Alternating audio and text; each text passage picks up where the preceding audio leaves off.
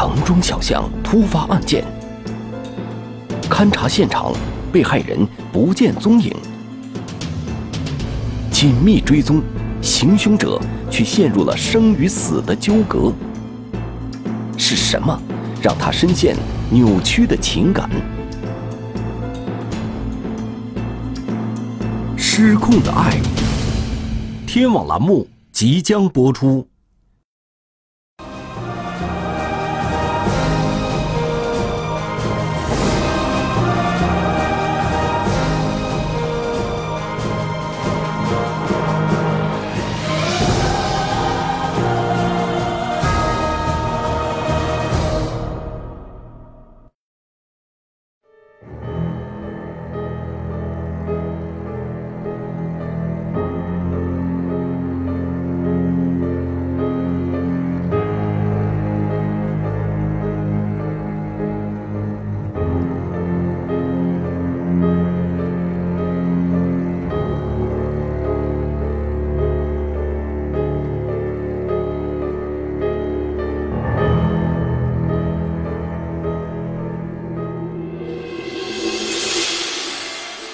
二零一八年四月二十九日是劳动节的休假日期。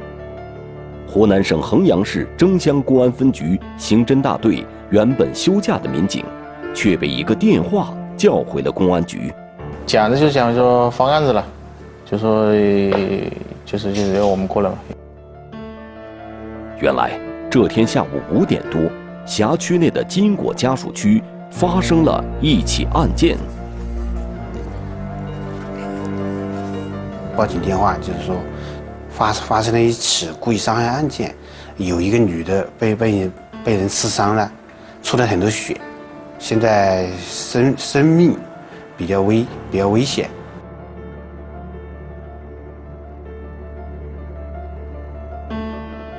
金果家属区位于衡阳市争乡区的中心地带，它的北边是衡阳市的主干道解放大道。东边是西河路，交通非常便利。整个家属区有上千家住户，人员流动很大，很复杂，不确定因素很多。啊，居住暂住人口也很多。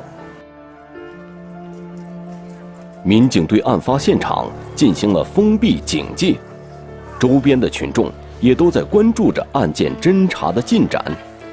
现场是小区东面的一条斜坡。映入民警眼帘的，首先是一滩血迹。当时在地上流了一大滩血，大概五百毫升左右，直径大概有四十四十厘米左右。民警发现，这滩血迹已经顺着斜坡往下流淌了一段距离，可是现场并没有发现伤者的身影。当我们去的时候，已经没有在现场了。幺二零已经是是拖走了。在派出侦查员赶往医院的同时，办案民警询问了附近的居民，有人碰巧目睹了事件发生的全过程，并报了警。就是搬了搬了来的女老虎就是一刀。好，我我我在联系打电话，打幺幺幺幺幺又再报个警了。据这位居民回忆，受伤的女子是在下午三点多来到小区的。到小区后，女子就一直打电话，而在她打电话时，身边还有一名男子，男子一直在她身边徘徊。不久，两人就开始了争吵。在高头居民讲，在高头打打在高头打架是吧？打了架之后，再下那个，再下到这边那个。附近的居民并没有留意，这名男子是何时来到女子身边的，更不知道两人为何发生争执。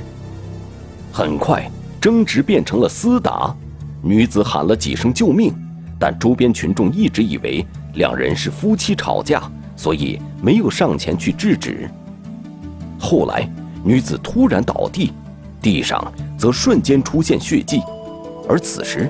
男子则迅速离开了。叫喊救命，我们就来门口看呢。就是搬了搬了来的女老虎就是一刀。在现场的勘查中，民警没有发现男子行凶时所用的凶器，周边也没有找到受伤女子的手机、钱包等财物。难道女子遇到了抢劫？此时，受伤的女子已经被送往了医院。从医院反馈的消息说，女子身上没有携带任何物品。那么，这会是一起抢劫案吗？那是什么什么案件你也讲不清楚，情杀、仇杀、财杀都有可能。随后，民警对案发现场进行了更加细致的勘查，希望能找到有价值的线索。终于，在距离血迹较远的一处上坡的位置，有了新的发现。在离离血迹的西面大概三百米左右，发现了一件衣服。衣服是一件女士外套，外套上并没有沾染血迹，显然是在女子受伤前留在这里的。那么，为什么衣服会出现在距离案发现场三百米远的位置？一般来说，抢劫行为都发生在片刻之间，不可能有这么远的一个行走过程。显然，这期间一定还发生了什么。根据群众反映，就是，呃，嫌疑人和受害人曾经在发现衣服的这个位置有有过拉拉有个拉扯的动作，还有扭打的行为。然后，可能衣服就是在当时在扭在扭打或者在拉扯的时候被被脱下来的。在如此远的过程中，如果男子和女子一直在争吵厮打。显然，这就不是一起偶发性的抢劫案了。周边群众还反映，当时行凶男子是与被害女子一边拉扯一边扭打，一路从发现衣服的位置走到了留有血迹的现场的。在这里，那名男子就突然间掏出凶器刺向了女子。大概总时间的话，大概就是在在几分钟左右。从从他扯，到到这个嫌疑人用刀刺刺这个受害人。警方发现的衣服是一件平常款式的女士外套，随后在外套的口袋里，民警还发现了一千多元现金。这些东西都都没有丢失，那应该就是不存在财杀，他不是为财而来的。走访发现，周边群众没有人认识被害女子。结合女子身上有携带现金的事实，民警分析，她有可能是一位从外地出来衡阳的人。在随后的现场勘查中，警方也没有发现任何能证明被害女子身份信息的痕迹物证。在我们到了现场之后，经过勘查，这个。并并没有发现有可以证明受害人身份的证件啊，这些手机什么的都没有。此时距离案发已经过去了一个多小时，可是案发现场除了一大滩血迹和一件女士外套之外，警方并没有其他的发现。同时，警方还面临着一个更大的难题：被害人身份不明。那么？围绕这起案件，警方又该如何开展下一步工作呢？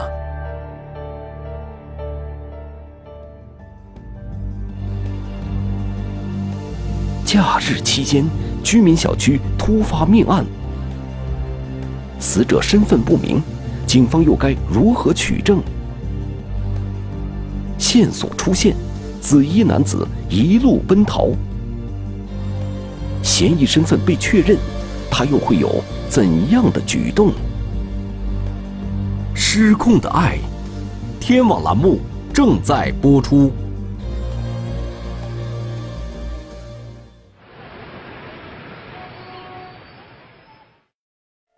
二零一八年四月二十九日下午五点多，湖南省衡阳市蒸乡区发生一起伤害案，被害人是一名中年女子。但她的姓名、住址等身份信息却一时没有被查清。这样的案件对于警方来说，显然是一个不小的挑战。这个案子真的是扑朔迷离，还不知道怎么去去侦破，有一定有一定难度的。但是，正在民警调查取证的时候，从医院传来消息，受伤的女子不治死亡了。随后，尸检的法医发现，死者的致命伤在颈部，死因是失血性休克。这种这种凶器应该是比较常见，因为一般的话切切切水果的刀啊，就基本上是和这个凶器的话比较相似了。死者的年龄在三十五岁左右，分析死者的伤口，警方推断，犯罪嫌疑人作案时所用的凶器应该是一件生活中常用的物品。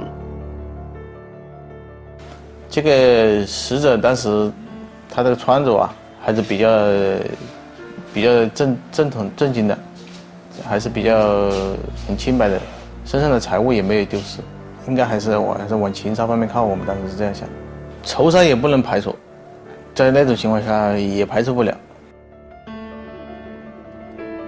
死者是被一刀致命的，可见犯罪嫌疑人与死者之间似乎有着不可调和的矛盾。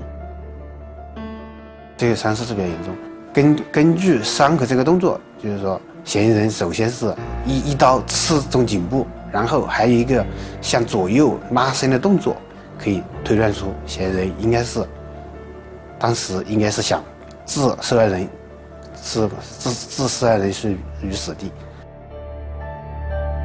案发现场位于金果家属区的一处斜坡位置，排查过程中，民警在距离案发现场。三十多米的地方，发现了一个监控探头，它面向的是家属区的入口位置。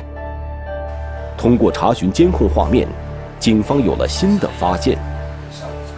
没有监控刚好拍到他在打斗的行凶的过程，在逃跑的过程拍到。视频那个就看到一个一名男子，这个穿着这个紫色衣衬衣，黑色裤子，运动鞋。这个很匆忙的样子往下面跑，然后搭乘一辆电动车逃跑了。民警立即对这辆电动车的司机展开了追查，因为衡阳地区的营运电动车都已经装上了牌照，很快，警方就找到了电动车的司机，并对司机进行了询问。对这个客人。比较紧张，他在车上就是要他往，嗯，要他往那个方向走，但是有具体，好，他就问那个客人要到哪里去，客人就是不断的变化这个，嗯，要去的目的地。电动车司机还告诉警方，他最后把这名乘客送到了衡阳市中心汽车站，此人之后的去向，司机就不清楚了。我们听到这个说到中心汽车站去的话，那肯定他就肯定是有一种想逃跑的。民警马上赶到了衡阳市中心汽车站进行排查。衡阳市中心汽车站每天发送八百多个班次，进站营运车辆达八百五十台。除了向外地发车，车站周边还营运着多种市内交通工具。是当地一处重要的交通枢纽，而犯罪嫌疑人如果是从这里乘车逃跑的话，查找起来一定相当困难。那个时间应该还是在，还是在上班期间。估计那个中心汽车站应该有很多车，它各个县城的车啊，包括市与市间的，全省的都有。我们中心汽车站还是客流量还是。蛮多的，我们不能确定，他究竟是是是乘坐汽车站里面的班车出逃，还是乘坐汽车站嗯那旁边有公交车，还有这些摩的，还有一些出租车，这些我们都不能确定。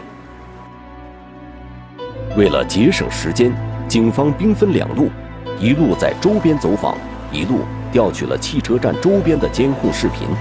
很快，通过视频追踪，警方发现了疑似行凶人的身影。就刚好我就可以看到他，在这个口子上面，在这个中央中心汽车站这个路口上面，坐了一辆黄色的的士车。民警看到犯罪嫌疑人所乘坐的是一辆湘 D X T 牌照的出租车，警方与出租车公司取得了联系，获取了该出租车司机的联系方式，并拨打了出租车司机的电话。啊，我我们当时跟这个的士司机联系的时候，的士司机他反映的是，他正从三塘返回市区的这个路上。随后，民警找到了这位出租车司机。据司机反映，下午五点半左右的时候，在市中心汽车站，他搭载了一名中年男子。当时，这名中年乘客神情比较慌张，上车说了目的地后，就一直在摆弄手机。期间与司机没有任何交流。出租车司机也讲了，他在这个时间搭乘了一个一个人，跟这跟我们这个嫌疑人是一样的，特征是一样的。到了目的地之后，他把钱付给了这个的士司机，然后他就在那个衡南县三塘镇那个人民广场附近，他就下了车，他就离开了。此时。再过三十多分钟，天色就会黑下来。一旦到了晚上，就会加大追查难度。为了尽快抓获犯罪嫌疑人，办案民警火速赶往了犯罪嫌疑人最后的下车地点——衡南县三塘镇人民广场。三塘镇这个人民广场，就是当地居民在那里娱乐休闲的一个场所。加上案发。当天刚好是这个五一节假日期间，这比平时的人人流量要多。经过将近一个小时的摸排，警方在广场上并没有找到犯罪嫌疑人的身影。此时，天也已经完全黑了下来，广场上的人也越来越多，对嫌疑人的追查陷入了僵局。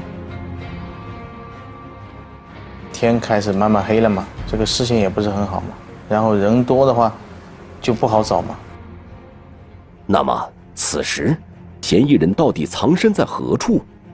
杀人后的嫌疑人又为何要逃到衡南县的三塘镇呢？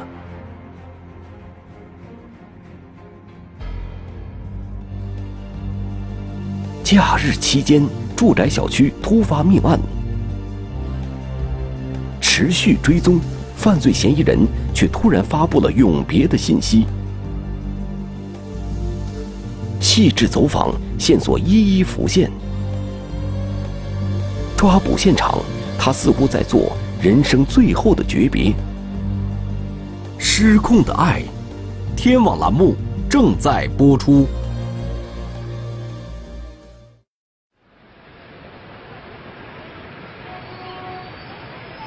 二零一八年四月二十九日下午五点多，湖南省衡阳市蒸祥区发生一起命案。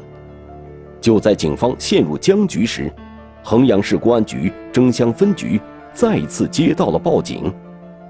一名年轻小伙来到刑侦大队，说自己的母亲失踪了。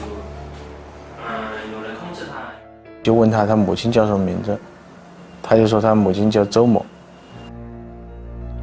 根据报警人的描述，民警觉得失踪者的身体特征与下午命案中的死者非常相似，莫非死者就是报警人的母亲？民警立即让报警人进行了辨认，最终确认了死者的身份就是他的母亲周某。之后，报警人还辨认出行凶的犯罪嫌疑人正是母亲的一位朋友罗某。我们就开始对罗某进行侦查，对罗某进行摸排，就摸排他的关系人啊、住处啊。就在警方调查罗某的时候，民警又接到群众的反馈，有人在一个本地的微信群里发布了一条奇怪的信息，并且信息里还提到了死者周某的名字。同学们永别了。然后什么事情，然后他就自己在上面说了，我把周某杀害了。警方最终确认，发布这条信息的人正是行凶后正在逃匿的罗某。他说，周某害得他妻离子散。我一想，这个是不是跟这个我们这边这个被杀的人有关系？我们就想找到这个，尽快的找到这个罗某的下落。通过摸排，警方了解到，犯罪嫌疑人罗某早先在三塘镇租下了一个门面。民警立即赶到罗某租住的门面进行蹲守。那个门面是没有没有人在那里，门是关的。由于之前罗某曾提到过要自杀，为了防止意外的发生，蹲守民警进入了罗某承租的门面房。经过搜索，在门面房里。民警发现了罗某作案时所穿的那件带血的上衣，而犯罪嫌疑人罗某却不在房间内。那么，换了衣服的罗某到底去了哪里呢？呃，这个时候线索基本上全部中断，唯一的就是掌握已经知道了这个嫌疑人。在案发三个小时后，从三塘派出所又传来一个消息，有群众报警称。在一处工地上，有人发现了疑似罗某的身影。报警人还说，和罗某在一起的还有一名女子，一男一女，在一个空旷的工地上面，嗯，在那里见面，聊了一段时间，情绪还比较激动。警方立即赶到了这处工地，并对工地进行了细致的排查，但并没有发现。犯罪嫌疑人罗某和这名女子的身影。当时这个在工地上面有差不多有两个足球场这么大，堆积了很多的泥土。那工地一片漆黑，它全部是那种黄土泥巴。犯罪嫌疑人罗某为什么要来一处荒僻的工地？出现在他身边的那名女子又会是什么人呢？既然此前罗某在微信群里。说过要与人永别的话，那为什么还要在这里跟一名女子见面？想到这儿，办案民警顿时紧张起来。我们担心这个罗这个犯罪嫌疑人罗某又会再去谋害一条生命。警方再次对罗某的社会关系进行了梳理，从而了解到罗某在三塘镇还有一位非常要好的女性朋友费某。那么，工地上出现的那名与罗某在一起的女子，会不会就是费某呢？当时我们从这个嫌疑人的同学，还有他的他这个社会圈子里面，我们了解到，啊，在这个三塘镇，呃，有一名一名这样的女子，她大概五十多岁，是罗某认识的一个姐姐。关系比较密切，啊，我们，啊，就是怀疑，这个罗某见的这名女子，有可能，就是他，跟他关系比较密切的这个费姓女子。随后，民警对费某进行了询问，经询问，晚上与罗某一起出现在工地上的女子，正是他本人。据费某讲，是罗某给他打电话。约他在工地上见面的，到了工地后，嫌疑人罗某告诉他，说他已经把周某杀害了，同时，罗某自己也准备要自杀。这个费某去劝他到公安机关自首，他就说：“你不要不去自首。”他就说：“那个费某就说他要报警，他说你不要报警，你报警我要把你也杀害。”虽然发布了自杀永别的信息，可还是换了衣服，又找了异性朋友见面。犯罪嫌疑人罗某的一系列反常行为，让民警匪夷所思。那么，此时罗某的葫芦里到底卖的是什么药呢？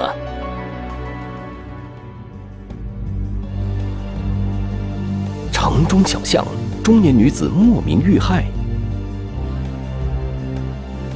追踪抓捕犯罪嫌疑人的行为却十分反常。到案坦白，他是否还深爱着初恋的对象？一段孽缘，摧毁了两个本该美好的家庭。失控的爱，天网栏目正在播出。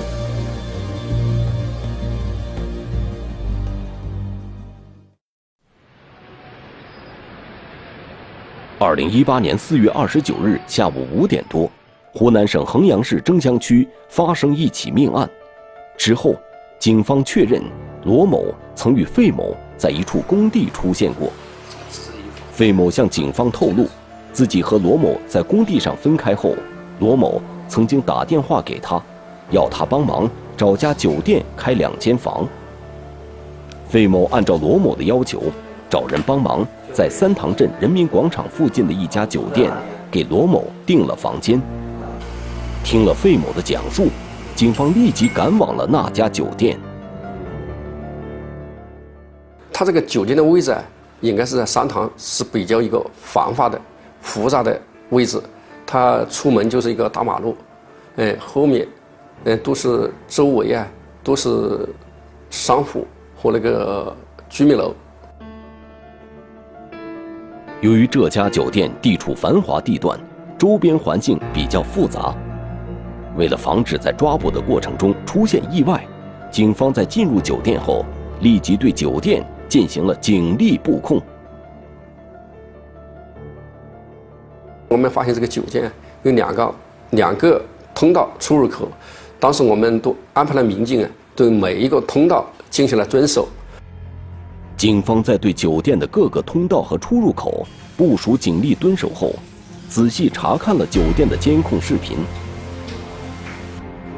此时，酒店的服务员。向警方提供了一条重要线索。这个服务员哎，就告诉我，他说这个开的房子八零三三，哎，是晚上九点多钟开的房子，而且这个房间里面人员从九点钟以后啊，人员进去人员比较频繁。八零三三房间位于酒店的出口位置，距吧台只相隔了一间房的距离。而在晚上九点以后，民警发现这个房间里不断有人出入。那么，频繁进出八零三三房间的这些人到底是谁？他们为什么要来这里呢？我们就是根据那个视频调阅的情况情况发现，这个确实纠正以后啊，有一个疑似的，呃，犯罪嫌疑人，就是罗某进入了这个。八零三三房间。为确保此次抓捕万无一失，警方再三确认了八零三三房间内的旅客信息。原来，八零三三房间频繁进出的人都是罗某的亲属和朋友，他们都是闻讯赶来劝说罗某的。晚上十点钟，在确认了犯罪嫌疑人罗某。就在八零三三房间内后，警方实施了抓捕。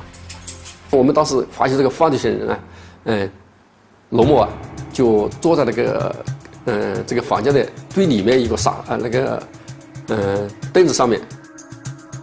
到案后，犯罪嫌疑人罗某如实交代了自己的犯罪事实。据罗某交代，他是用随身携带的一把水果刀将周某杀害的。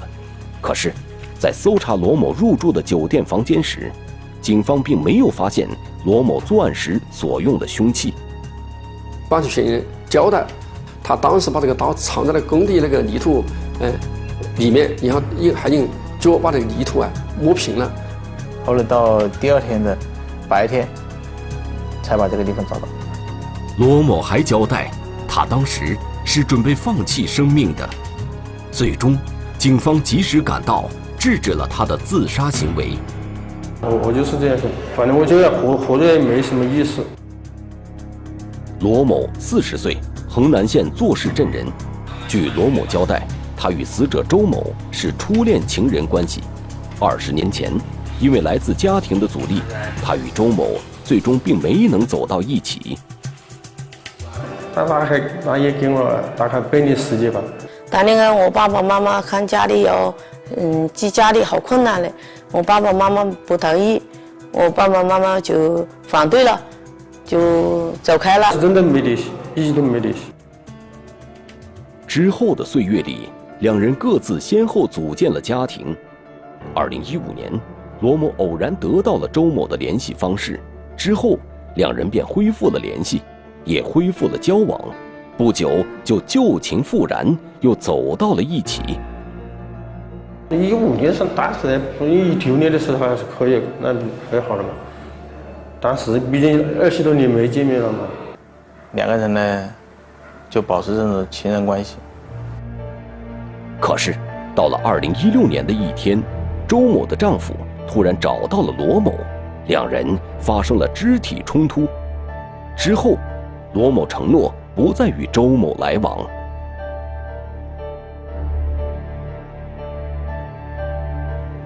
不久，周某也跟随丈夫去了外地打工。可是，到了二零一八年二月，罗某却违背承诺，再次找到了周某，并谎称自己生了重病，将不久于人世，以换取被害人的同情。他的他一直都很爱我。他就是那个好，好像又舍不得他那个孩子嘛，他女儿嘛，他跟他老公应该是没有感情的。二零一八年四月二十九日早上，罗某与周某商量好了一起外出打工，可是周某的身份证并没有带在身上，而是放在衡阳市的一位亲戚家。于是，一大早，两人便坐车来到了衡阳市区。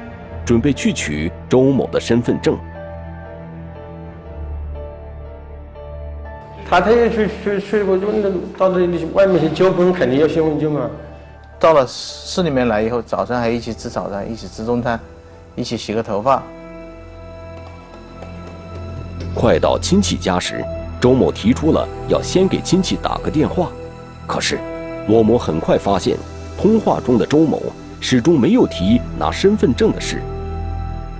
这让自认为深爱着对方的罗某对周某有了不一样的看法。他就觉得这个错是这个女的错，所以他就记恨在心，他就以为这个这个女的很很怪，实际上是他这个犯罪嫌疑人罗某自己扭曲，这个思想扭曲了。愤怒的罗某与周某发生了争执，最终。罗某挥动水果刀刺向了周某，他是没打过枪，就就是，我看他跟他就是来说，我好像就是一下气血激励的拿刀一下他，可能我什么都没想，确实也也就是也就是怎么讲呢，又爱他又恨他，也是这么这么讲，就把他就是恨他，就是不理解他，杀害周某后。罗某立即逃离了案发现场，并一路逃到了三塘镇。在逃跑的路上，罗某在微信群里发布了那条想自杀的信息。最终，警方的及时出现中断了罗某的计划。我就觉得对对不起他嘛，我我也在这里无聊的时候，我就是这样想，哎，我他那么爱我，而我把他杀了。我就感觉真真的好难过，就是。可是，犯罪嫌疑人罗某没有意识到，他放弃生命的行为，不仅不是对被害人的补偿，还是逃避现实的懦夫行为。而办案民警的及时出现，不仅挽救了他的生命，还给了他一个战胜怯懦、承担法律责任的机会。一段本已消逝的感情被重新复燃后，它给人带来的不是快乐，反而是悲剧和痛苦。民警提示：当情与法相冲突的时候，每个人都应该把自己的行为约束在法律的框架内。只有回归理性，才能避免爱与恨带来的种种悲剧。中华人民共和国公安部 A 级通缉令。裘白，男，一九七二年十月四日出生，户籍地四川省阿坝县各莫乡茶布村一组哈布桑，身高一点七五米左右，体重八十五公斤左右，短发自然卷，肤色较黑，身份证号码五一三二三一一九七二一零零四零五一一。对发现线索的举报人协助缉捕有功的单位或个人，公安机关将给予十万元奖励。嫂子寄存的提包被盗，小姑子究竟是否知情？包内财物数额惊人，整个案件疑点重重。被盗案值高达百万，是家贼还是外人作案？线索只有监控中不同的两束光，警方能否锁定真正的疑犯？嫂子的提包，天网栏目近期播出。